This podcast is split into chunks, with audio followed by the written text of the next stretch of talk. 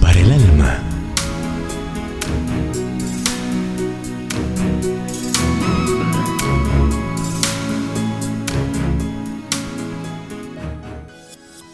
Entre las zarzas de Oreb. A este Moisés, al cual habían rehusado diciendo, ¿quién te ha puesto por príncipe y juez? A este envió Dios por príncipe y redentor con la mano del ángel que le apareció en la zarza. Los Hechos capítulo 7, versículo 35. el que más tarde sería el héroe de la fe, se hallaba ahora en la escuela del desierto. Pastoreaba las ovejas de su suegro entre los áridos valles, las espectaculares colinas calizas y las multicolores montañas graníticas del desierto de Sinaí. Aprendería más estando enclaustrado entre los baluartes que formaban los pétreos cerros en la escuela y universidades egipcias. Aprendería a ser paciente y a temperar sus pasiones.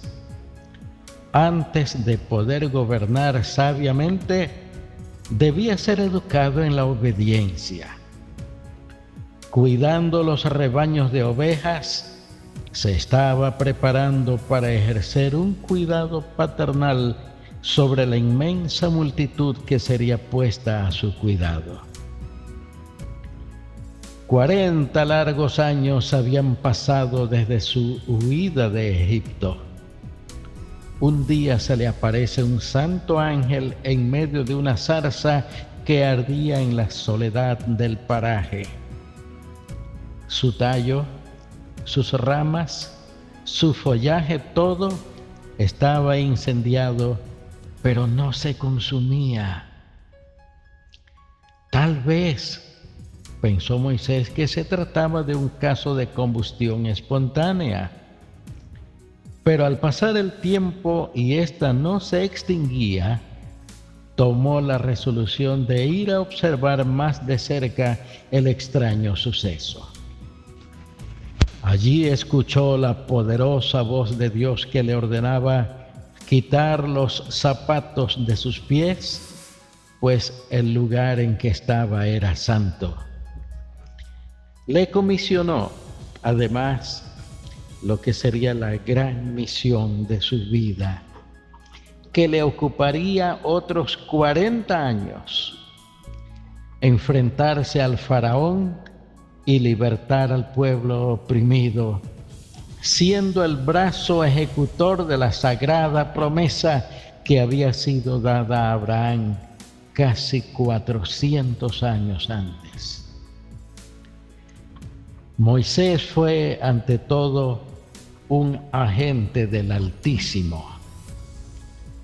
Las sagradas escrituras son pródigas en expresiones sobre su grandeza fue fiel sobre toda su casa, más manso que todos los hombres de la tierra, etc.